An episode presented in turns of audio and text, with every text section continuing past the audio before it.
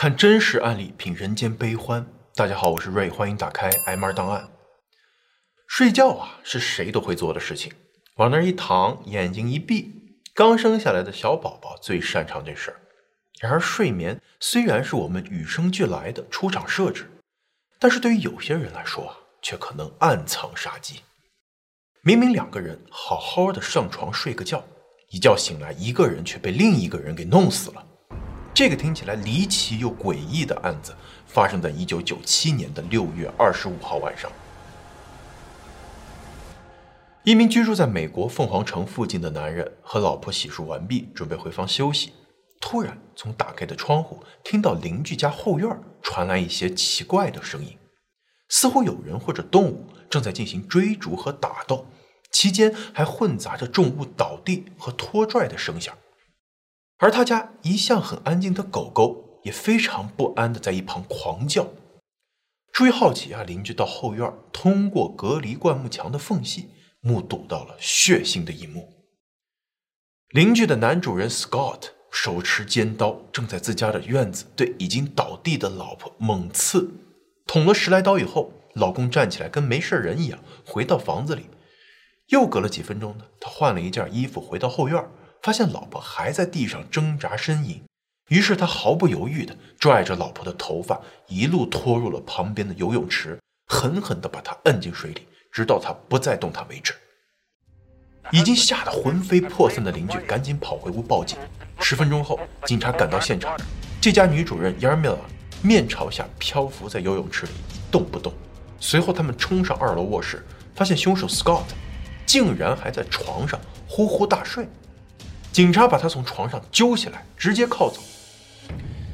这个案子的人证物证多的简直让警察觉得啊是中了大奖。除了那个目击了凶案全程的邻居以外，警察还从二楼的洗手间里发现了死者的大量血迹，而且凶手被捕的时候身上穿的衣服还是湿哒哒的，这和游泳池溅起来的水渍相匹配。他家车库汽车后备箱里还发现了一个大塑料盒。里面是一些沾了死者鲜血的衣物，还有一把六寸长的刀子，刀刃的长度、大小都跟死者身上的伤口相符。死者全身被捅了四十四刀，主要集中在前胸，他的肺里也充满了水。法医最后证明他是被刀子连捅多次以后丢下水淹死的，跟目击证人的说法呢完全匹配。这个案件里面唯一的问题就是，凶手坚决不认罪。老公 Scott 被捕的时候，一脸懵逼的样子，他甚至不知道警察为什么会冲上来抓他。当警察告诉他你老婆已经遇害，他第一时间做的呢是赶紧去隔壁屋看看孩子们有没有出事而当警察告诉他有证人看见他杀妻的时候，他在警察局当场痛哭，说他没有杀人，他就是在床上好好的睡觉，其余的什么都不知道。他言谈举止正常而有逻辑。不像是个疯子，而且如果不是精神病发作的话，那么他的演技啊，简直可以拿做奥斯卡小金人了。他不仅是死不承认，杀妻动机也成了疑问。他跟老婆结婚多年，育有一儿一女，是出了名的恩爱夫妻。别说吵架打架了，连脸都没红过几次。老公 Scott 任职于摩托罗拉公司，是高级工程师。老婆是一个小学教师，说起来两个人都是文质彬彬的文化人，怎么突然要刀捅水淹的，一定要弄死对方呢？面对动机问题啊，老公就跟被雷劈了一样，神情恍惚，一问三不知，说自己连老婆到底是怎么死的都不知道，更别说是他为什么死了。案件要走入僵局的档口，辩方律师拉着 Scott 的姐姐来到警察局作证，他的话。把办案的警察震到虎躯发颤。我弟弟有非常严重的梦游症，他是在做梦的时候杀了老婆。根据姐姐回忆，Scott 在七八岁的时候就出现了梦游的症状，隔三差五就会睡着睡着起来走一走，而且如果有人把他从梦游里喊醒的话，他会变得异常暴力，而且力大无穷。比如，他曾经把挡在面前的姐姐推下楼梯，摔得他好几天起不来床。那么这个梦游的说法到底有多大的可能性呢？警方找来专家对 Scott 进行了一系列的测试。Scott 被放进了一间医院，连续四天在机器的连线下监控他在睡眠状态下的脑电波，发现尽管他没有在这四天出现过梦游，但是他的脑电波的确在深睡转为浅睡的阶段出现了大幅的波动，而这正是梦游的一个高发期。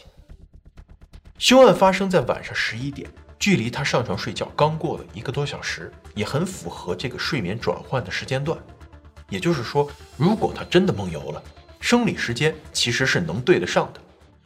睡眠专家还指出啊，Scott 在案发之前几天正在负责摩托罗拉公司的一个项目开发，他在项目非常重要的关口出现了重大失误，公司对他领导的小组非常不满，说要解散整个团队。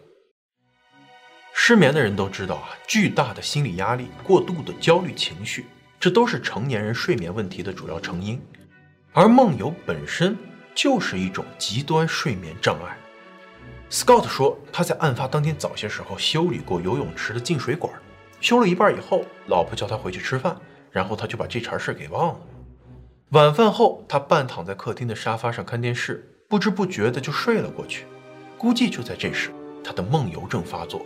在睡梦中的他想要回后院继续去修那个没弄完的水管，还专门从工具箱拿了一把小刀作为工具。有可能是这些响动啊吵醒了在隔壁屋睡觉的老婆，于是出来查看。他想要拍醒那个拿着刀子懵懵懂懂往后院走的老公，结果却被他在梦游的过程中无意识的连捅数刀。辩方的这个梦游说啊，让控方是措手不及。这下子手里再多的人证物证都没用了，因为人在梦游的时候处在一个大脑离线，但是身体在线的状态，凭这一点就可以坐实没有自主能力，不能够对自己的行为负责。而且根据专家的说法呀，梦游的人是对人的面部特征没有分辨能力的，那就是说他作案的时候啊完全是随机的，逮谁杀谁，老婆可能就是点背撞到了刀子上。虽然难以置信，难道 Scott 真的是因为梦游而失手杀了自己的枕边人吗？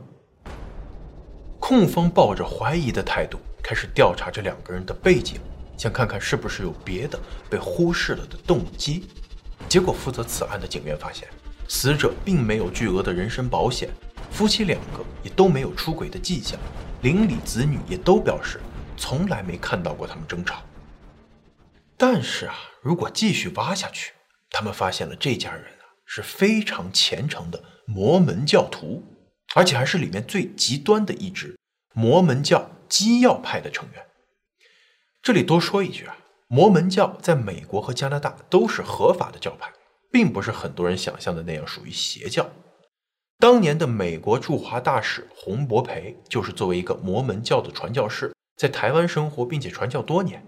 而且这些年啊，由于社会的进步，很多摩门教教会也与时俱进做了宗教改革，比如摒弃了信仰多年的一夫多妻制，接受新的思想和事物，对 LGBTQ 团体呢也开始逐渐的表现出了宽容。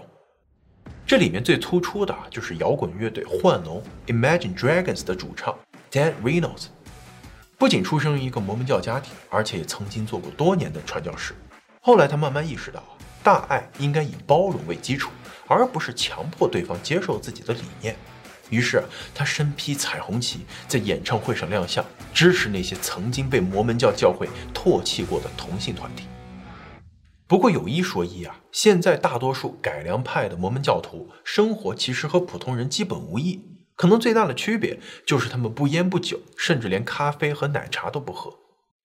但是也有那么一小撮抱着原教旨不放的死硬主义者，依然坚持着一夫多妻制。这些人固执的相信，上天堂就跟爬楼梯一样，脚下的台阶儿就是他们的老婆们。老婆越多，生的孩子越多，他爬得越高。比如加拿大的一个摩门教主有二十五个老婆，给他生了一百三十多个孩子。而臭名昭著的美国摩门教基要派教主 Warren Jeffs。更是前后和七十八个女子结婚，有的甚至啊是他那个前任教主爹留给他的老妈。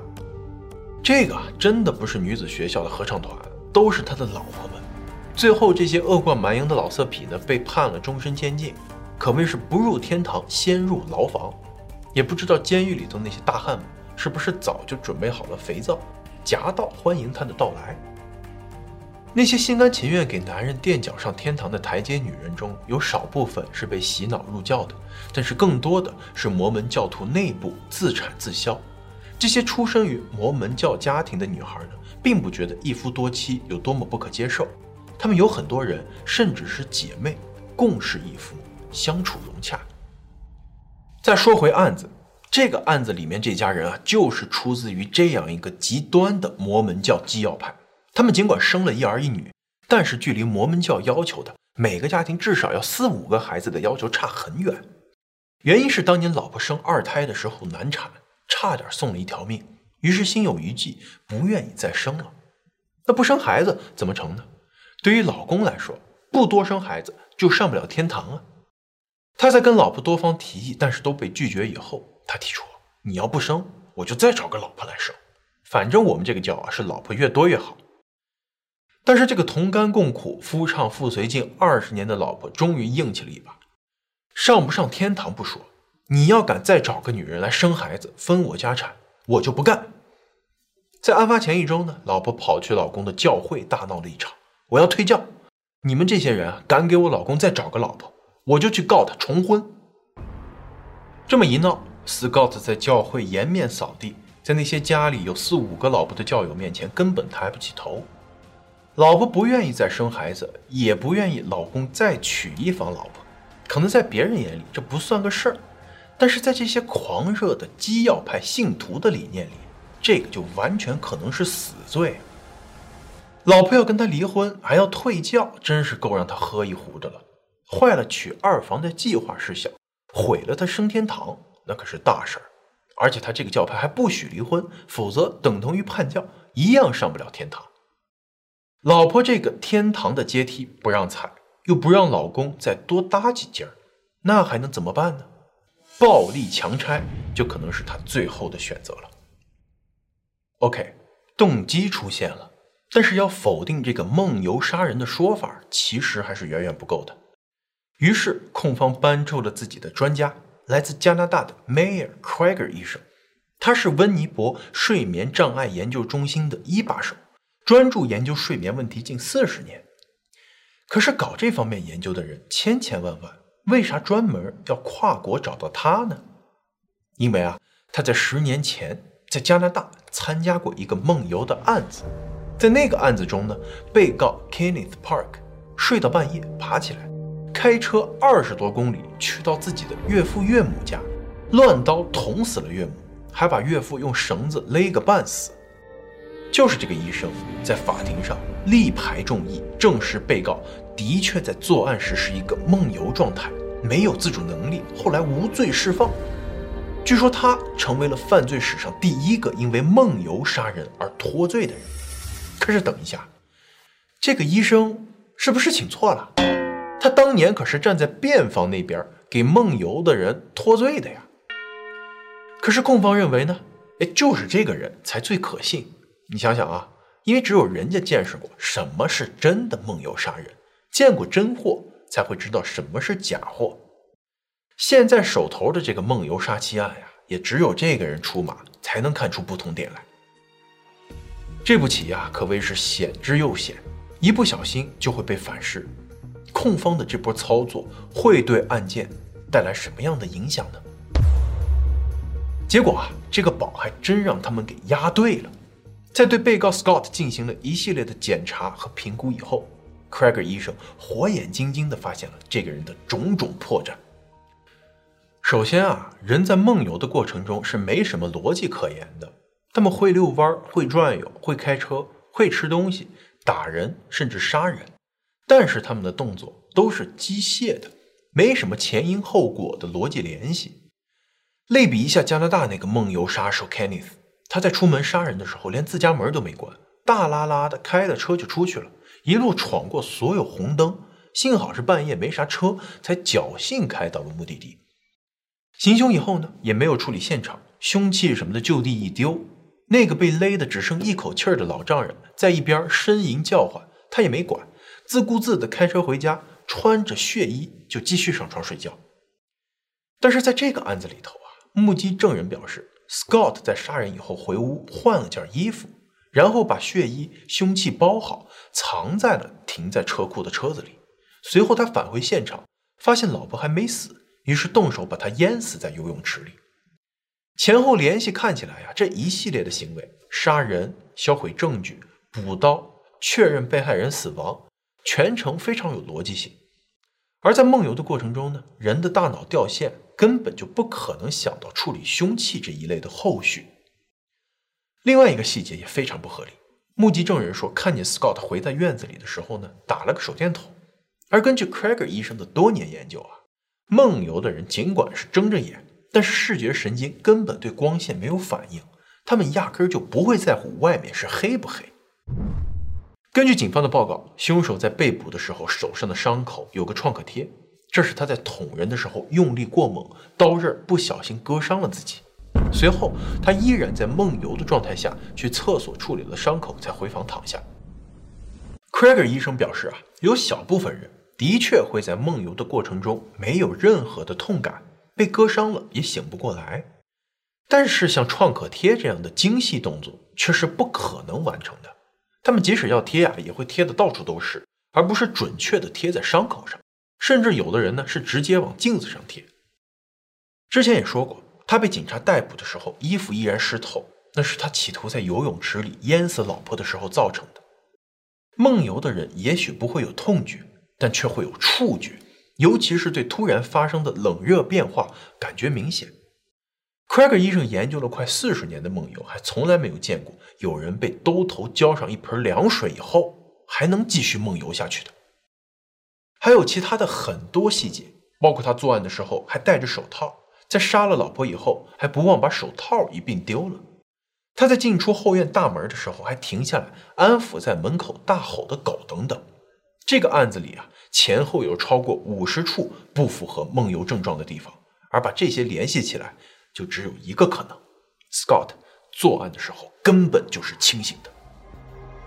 至于被告在那个睡眠状态下的脑电波异常，Craig 医生认为啊，其实并不明显。在他看来，这就是个很普通的轻度夜惊，不能算作是他会习惯性梦游。除了医生这个说话很有分量的证人以外，控方还指出，在案发前一周，就是在死者大闹了摩门教聚会后不久，被告 Scott 专门去了一趟图书馆。为的是查阅旧报纸，在他阅读的那份旧报纸上有什么新闻呢？上面的醒目标题就是“加拿大男子梦游杀人被判无罪”，对，就是 Craig 医生十年前打过的那个女婿杀岳父母之后无罪的案子。这儿啊，再多说一句，加拿大梦游杀人案的后续。尽管当时呢，男主被判了无罪释放，但是老婆在半年以后还是跟他离了婚。谁知道哪天老公睡着睡着就送她上西天啊？毕竟这家伙可是能做到梦游开了半个小时车跑去干掉岳父岳母的人呢。再回到这个 Scott 杀妻案，控方在结案陈词中表示，这根本就是一起有预谋的杀人案，跟梦游无关。也许被告在儿时的确有过梦游的毛病，但是他在案发当晚是完全清醒的。他在阅读了以前的案例以后，精心设计，为的就是要弄成是一个梦游杀人的假象来脱罪。但是他千算万算，没想到有邻居这个目击证人，不仅清楚地看到了行凶的全过程，并且还原了他行为中的漏洞，让他无法用梦游脱罪。最终陪审团还是采纳了控方的看法，他们只用了六个小时就裁定被告 Scott 一级谋杀罪名成立，他被判终身监禁。不会得到假释。尽管这个离奇的梦游杀人案最后以并不离奇的 "It's always the husband" 结束，但是现代人啊越来越严重的睡眠问题却不容小觑。根据最新的一份研究报告表示，全世界大约有近百分之五十的成年人有着不同程度的睡眠障碍，而且随着这几年疫情给人们带来的心理压力，这个比率啊还在不停的攀升。这里头最常见的呢，莫过于是失眠。晚上一两点钟，瞪着眼睛，全无睡意，越是无法入睡，就越是焦虑，这恶性循环啊！最后好不容易睡着了，似乎一闭眼一睁眼就到早上了，于是又开始了起不来的模式。闹钟、凉水、强光这些方法，在疲惫面前都是小弟弟，越睡越累，说的就是这种生活状态。有关如何提高睡眠质量，其实网上有很多方法可以供大家选择。这里要分享的是加拿大职业护士莫艾拉姐姐推荐的两个方法。她说亲身体验有效，而且很容易做到。首先呀，是重视光线的力量。晚上睡觉前两个小时，尽量不要看电视、玩手机、打游戏，把蓝光的影响降到最低。这可以使大脑皮层的活跃度变弱，给睡眠打下一个好的基础。而与之相对的呢，是白天最好要有两个小时的光照时间，让自然光线沐浴全身。这两个简单的行为啊，能将你的睡眠质量提高百分之八十以上。第二呢，就是不要忽视食物的作用。睡前四个小时吃晚餐，营养均衡，少油腻。不吃或者少吃宵夜，也能够帮助身体进入睡眠状态。喝咖啡会失眠，很多人知道，但是通过饮酒来助眠，其实也不可取。因为酒精啊，的确能让你快速入睡，但是却会降低睡眠的质量，就跟用一个破旧的数据线给手机充电一样，不仅电量半天充不满，还容易损伤到机器。白天如果能够有规律的小睡十五到三十分钟，也能够跟快速充电一样，消除疲劳，振奋精神。不过切记啊，不能睡过了头，否则不仅达不到休息的效果，还会连锁反应，影响到晚上的睡眠。最后祝大家。都能够安安心心的睡个好觉，最起码呀，不要梦游。啊，对了，有同学经常留言说啊，看了瑞的节目就很好睡觉，没听几分钟就睡着了。作为案件类的 UP 主啊，听到这样的反馈，我们是成功呢，还是失败呢？